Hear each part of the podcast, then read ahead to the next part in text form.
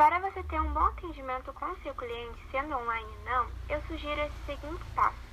Responda de forma ágil com seu cliente, tenha interesse pelo seu cliente, transmita confiança e faça por merecer, seja honesto e transparente, atenda de forma humana e gentil, invista em soluções tecnológicas, trabalhe com ferramentas de gestão do atendimento.